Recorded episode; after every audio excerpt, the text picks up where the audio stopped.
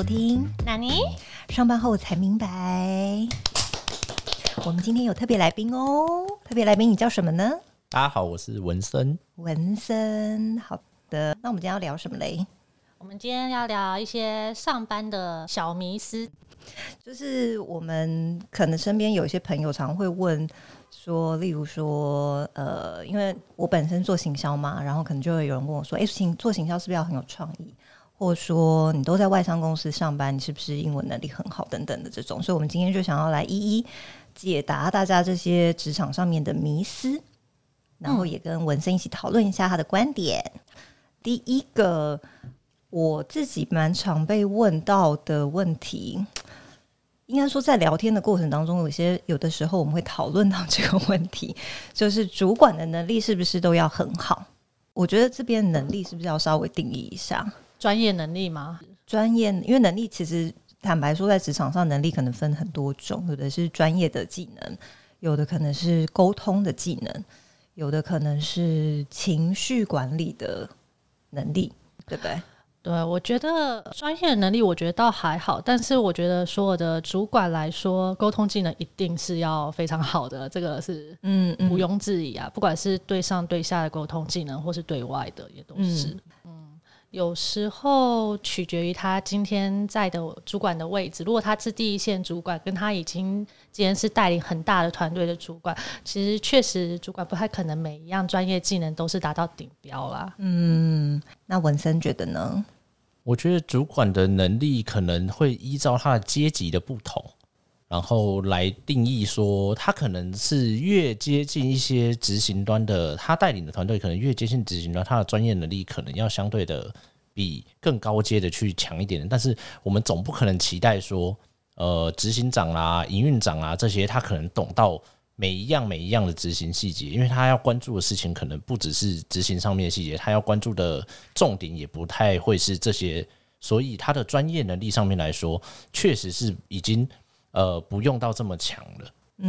就是说，他如果现在假设是个小组长好了，嗯那小组长他可能他讲好随便讲，就是我的领域如果是行销，你如果是一个行销小 team 的组长，你可能至少还是要对，例如广告投放啊、广告采买啊、社群操作这种比较专业领域的技能上面要有一定的程度。可是如果你现在已经是例如 CMO，嗯，CMO 总不可能就是每天在那边写那个 po 文，对对对，对。然后再安排这些或者是在投放广告，所以但他需要有，例如说沟通的能力，或者是思考比较长远目标的这种策略的能力。嗯嗯。嗯，对，所以其实越低的主管是不是他的专才要越强，然后到你当然越来越往上的职位跟阶级之后，你会有更多更多的通才能的能力，反而不会是某一项专业能力这样子。嗯我自己会碰到蛮多的同仁跟我反映，诶，他觉得他的主管就是不是任都没有专业。嗯，有时候主管的专业可能在的地方是，他可以去协助组员提升他的能力，这也是一种专才。那只是可能同仁们在这件事情上，他们会觉得，为什么公司每次升上去的主管感觉起来都没有比我厉害啊？为什么不是我升？为什么升上去的都是笨蛋这样子？对，其实很很尝试底下的人没有看到，呃，公司其实是不只需要他专业的地方、专业能力，他还有很多很多呃不一样的地方，他有不一样的专长，更适合你一个广告投放很强的人在行销方面。那你不只要这一项强，你你就可以升主管。嗯像说之前啊，我们每年在做晋升考核的时候，我常常都会听到一些处主管在讨论哪一些他觉得要升上来。其实我觉得他们真正在意的点都会是，呃，这个人他可能在他现职的工作上，他是不是一个沟通能力相对强的？还有一点就是，他们会相对的注重可以达到结果的人。有些同仁他就是觉得，哎、我现在有做，我也做得很好，可是他不一定能争取到结果，或者是他结果是慢半拍出来的。我觉得这个在更上一层主管他在选他下一届的主管上，这个会是一个蛮重要的选项，反而不见得是全部只在看这个人的专业。嗯嗯没错，没错。那你们有遇过一个状况，就是当一个主管他在选他的 team member 或者选他的小组长的时候，他往往会倾向选择呃能力没有这么强的。就是我之前曾经有过短暂的经验，是我遇过其他部门的主管，就是他们不希望他带的 team member 能力是超过越他的，或是聪明才智是超越他，因为他就觉得他自己会被压过去。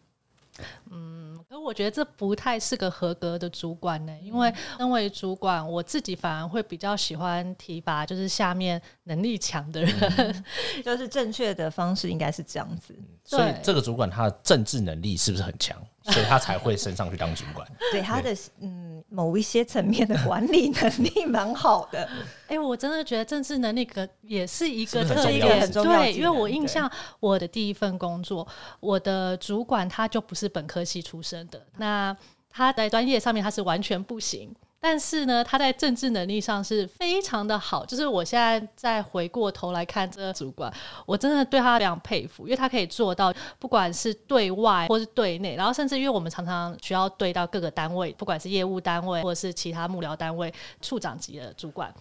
他都有本事搞得服服帖帖的，但是他对内的可能在专业上没有这么强。常常我们都会心里想说你在说什么？为什么这样做？但是他就是有本事把同样的东西转化成听起来很厉害那样子，然后对外的主管就会觉得说哦，他很强。我觉得这也是一个专业啦这。个这这个是一个嗯，这是一个我很佩服的能对力。这个情况，好像遇到十个上班族，好像有八个会遇到这个状况、哎这个状况是不是很常发生啊？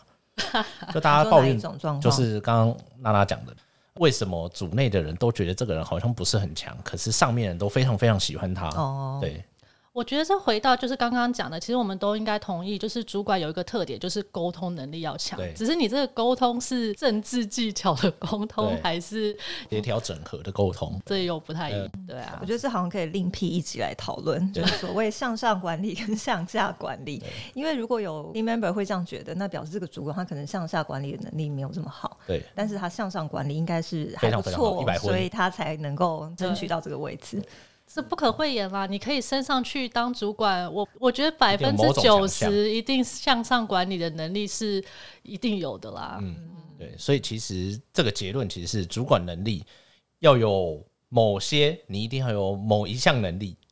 某一个方向某一个方向的向上或向下，对，然后可能也要看你是哪一个阶层的主管，例如说你是中阶或者是在更高阶的主管，你可能需要拥有的专业技能又不太一样。对，嗯，没错。所以其实一般可能会有迷失的，觉得主管就是一定要专业能力非常强，不见得对，其实不见得。没错，没错。嗯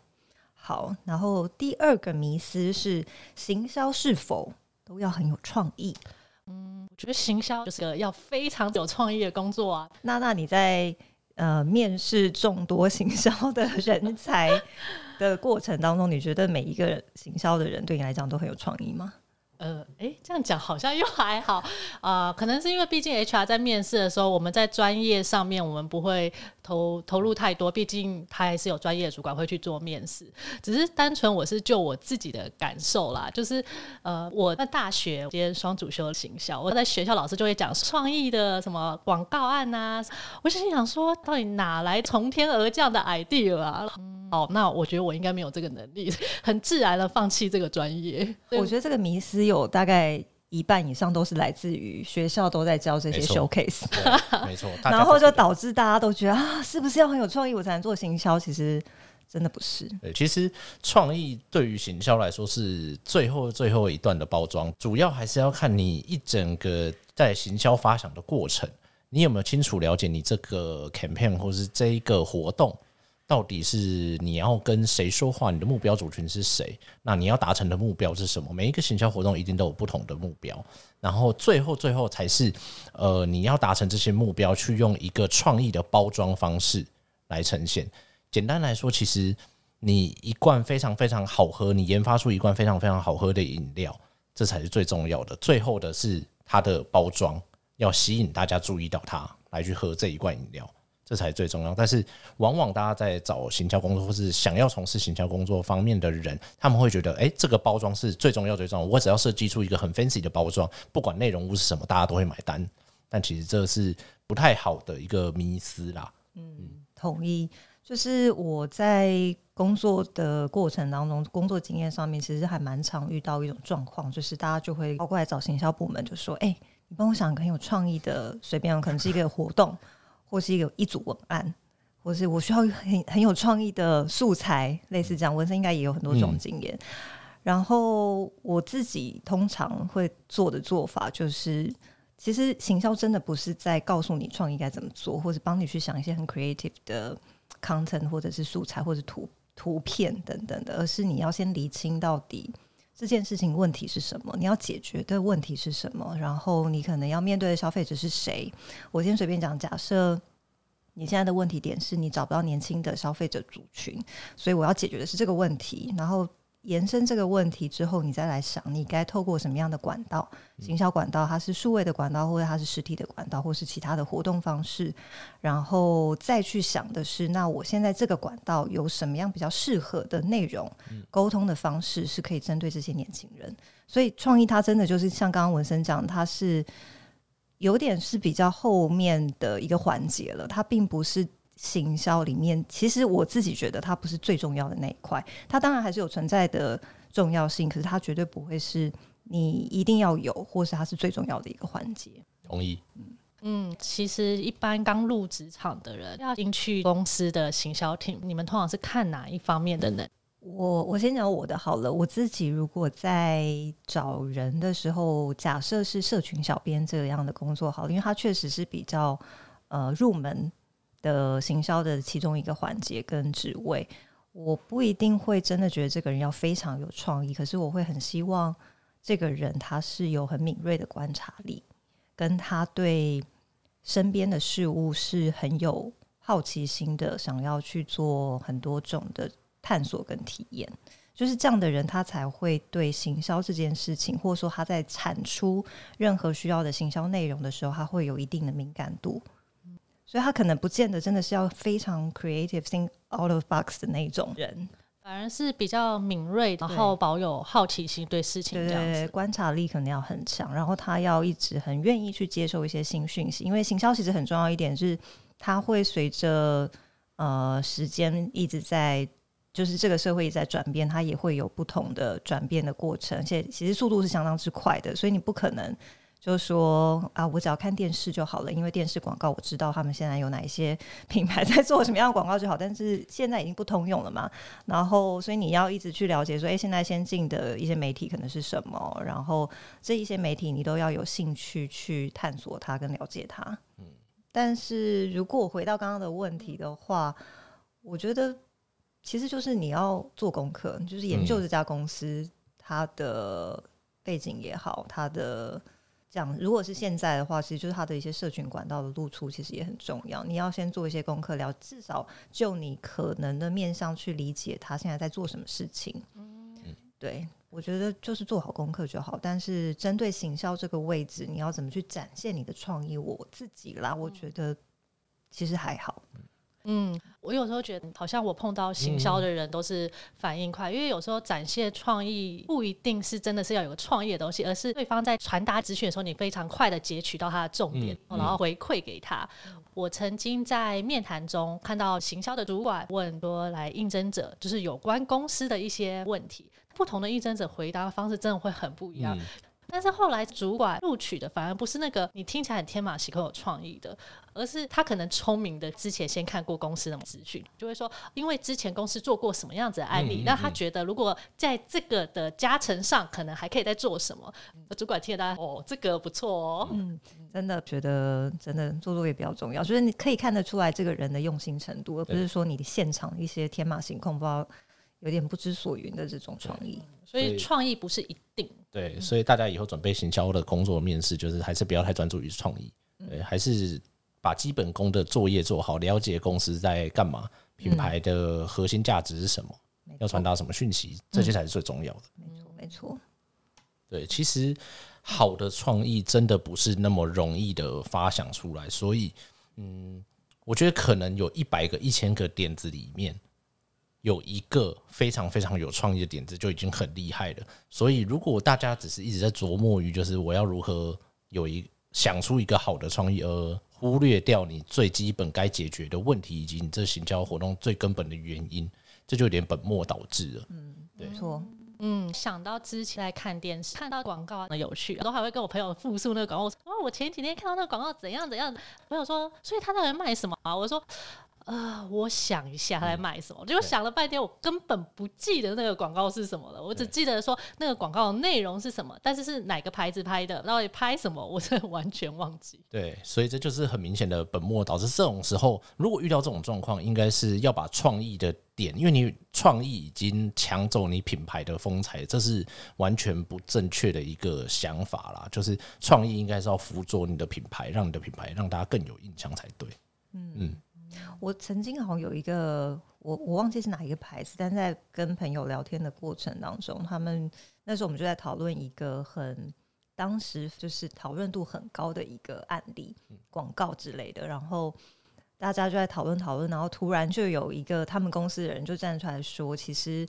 呃，他们根本没有想到这个件事情会这么的火红，其实完全是出乎意料，他们根本没有想把它操作的这么有创意。但这件事情，他们就只是想要解决这个问题，但没有想到却在网络上造成了很大的一个讨论。对，所以有的时候，其实你我们在看这些广告，你会觉得哇，好有创意哦，怎么可以就是搞的就是对这么厉害？但是其实他的出发点，也许本来并不是想要把它包装的这么 creative。对。嗯，我觉得啊，就连高阶主管或 CEO，其实也都会有一个迷失，就是行销就是要帮我们带来创意。公司营运没有这么好的时候，然后常常就会听到，就是执行长可能就开始对行销说：“赶快想想有什么办法把它救起来，冲那个点阅率什么的。”我觉得这好像也有一点是因为时代的演进的关系啊，因为在二三十年前，大家会接触的媒介跟管道可能就是电视。或是你的户外广告，甚至是报纸，就是你没有跟你的消费者或是一般大众有互动的机会。那现在这几年已经数位化越来越就是蓬勃发展，所以你任何的事情其实都会去，你可以追踪得到任何的成效。刚刚娜娜有提到什么点阅率啊、曝光率啦这些东西，那这些东西老公司老板就会希望你可以透过创意的方式，然后来去。争取到这些点阅率，然后进而提升业绩。其实，但是呃，在数位的管道之下，其实有时候可能小小的创意，它就会有非常非常加成的效果。但是以前的电视广告，呃，你就是这么几支广告在播，你如果没有很好很好的创意发挥，大家不会记住你。所以我觉得可能是在数位化的程度越来越高的状况之下，你的创意程度相对的要求就会比较高一点。对对对，嗯嗯嗯，同意。